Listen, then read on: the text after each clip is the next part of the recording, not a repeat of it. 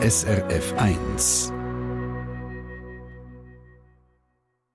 Kleine Wolke, Hollywoods, du bist ganz dreckig, Himmelstutz. Eine rechte Wolke hier bei Meid, die trägt ein weißes Kleid. Naja, kann man nicht einfach so pauschal sagen, weil es gibt ganz verschiedene Wolkenarten. Und die sind jetzt all in unserem neuen Wolkenatlas.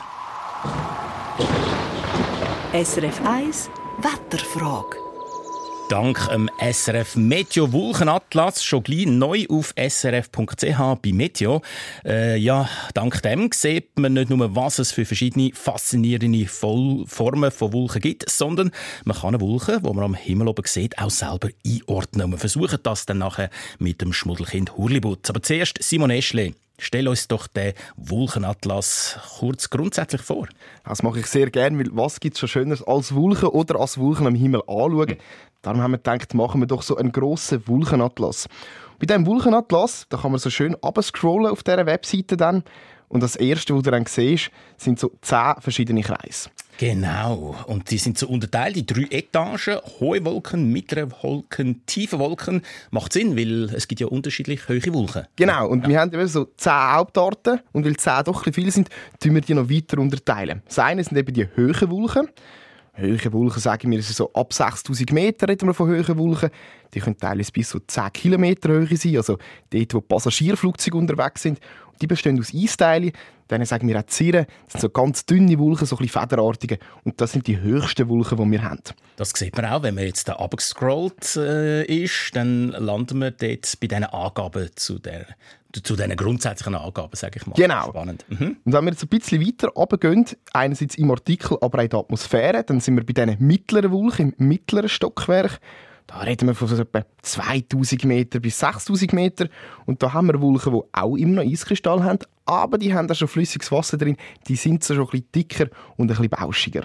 Und jetzt nochmal eins, aber da nehme ich an, ist nicht mehr mit Eiskristall. He? Nicht mehr ganz, da sind wir im flüssigen Bereich. Das ist die tiefste Schicht, die unterste Etage, also vom Boden bis auf 2000 Meter oben, zum Beispiel so die Höhe von Pilatus. Und da haben wir so zwei Wolkenarten, die wir sicher alle kennen. Einerseits die berühmten Quellwolken, die weißen, grossen, bauschigen, mit so ausbühligen Wolken. Wir sagen denen auch Cumulus. Oder ein anderer Wolkentyp, den wir in diesen Tagen eher ein bisschen mehr haben, der Nebel. Und für den Nebel gibt es ein, ein Fachwort. Wir sagen dem Stratus. Und Stratuswolke ist eine Schichtwolke, also relativ glatt, läuft nicht viel, keine grossen Ausbildungen. Und diese beiden Wolkentypen haben wir zuunterst bestehen aus flüssigem Wasser. Und jetzt, wenn man nämlich die mal drei Etagen hat, tiefe Wolken, mittlere Höhe und ein weiss Cumulus, so ein bisschen mit ein bisschen, ja, man, ich würde sagen, ein Feature, man kann etwas erkennen, oder eher glatt Stratus, dann kann man nämlich schon mal ganz viele Wolkentypen identifizieren am Himmel. Wobei, es gibt da offenbar noch zwei Knacknüsse, weil zwei Wolken auf der Seite, die ziehen sich über mehrere Etagen hin, Simon. Genau, das sind die letzten beiden, das sind die grossen, die kann man eben nicht einfach in tief, mittel oder hoch kategorisieren, mm. weil die sind riesig. Zum einen Gewitterwolken oder Cumulonimbus, wie wir sagen. Eine von meinen Lieblingswolken, so im Sommer riesig. Die geht vom Boden bis ganz hoch rauf. Oder die Regenwolke, Nimbus stratus, wie wir sagen, auch über mehrere Kilometer hoch. Und die beiden bringen Regen. Das sind so ein paar Spezialfälle an. Ja, also, die Tatsache, dass wir äh, zehn Hauptwolkenarten haben, ist da wunderbar abgebildet. Und es gibt eben offenbar eine feinere Verteilung. Man kann nämlich draufklicken auf so ein Ding, zum Beispiel bei Cirrocumulus, und da erscheinen dann Unterarten.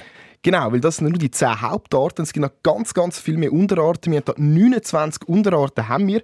Da kann man eben jetzt da zum Beispiel auf die Wolke drauf kann klicken, was gibt es da für eine Unterart. Dann ist die Unterart auch noch beschrieben. Also man findet da mit dem Atlas zu den Wolken ganz viele Informationen, aber eben nicht nur Informationen. Also es lohnt sich dann wirklich, wenn man da mal einschaltet. Eben, und man kann dann selber versuchen, eine Wolke, die man sieht, da zu beurteilen und einordnen. Und äh, was sehr schön ist, es ist nicht nur übersichtlich gestaltet, sondern auch sehr eindrückliche Bilder von diesen Wolken. Von wo haben die eigentlich? Es sind absolut fantastische Bilder und das ist fast das Coolste am Ganzen, finde ich. Diese Bilder haben wir nicht selber gemacht, sondern all diese Bilder sind von Zuschauerinnen und Zuschauern, die sie uns geschickt haben und wir haben die gebraucht und diese Bilder anschauen, das lohnt sich definitiv, das versüßt das Wochenende, also garantiert. Ich habe mich schon mega Freude. Du siehst es vielleicht meinem Lachen an. Und wir bedanken uns an dieser Stelle ganz herzlich für Absolut. all die schönen Aufnahmen jeweils. Ja, Simon, abschließend doch noch, äh, nach dem Hinweis, dass man eben auf srf.ch Meteor kann anklicken und dann auf den Wolkenatlas dann schon gleich kommt. Die äh, Frage eben, was ist echt der Hurlibutz jetzt für eine Wolke? Der Dieter Wiesmann sagt, es sei je nachdem schwarz, rötlich, brünlich oder hat einen Graustich. Das könnte noch schwierig sein. Vielleicht müsste man für das fast die 30. Unterkategorie noch oh. einfügen, wie das vielleicht fast eine eigene Wolke wert ist. Der Hurlibutius. Eine Sendung von SRF1. Mehr Informationen und Podcasts auf srf1.ch.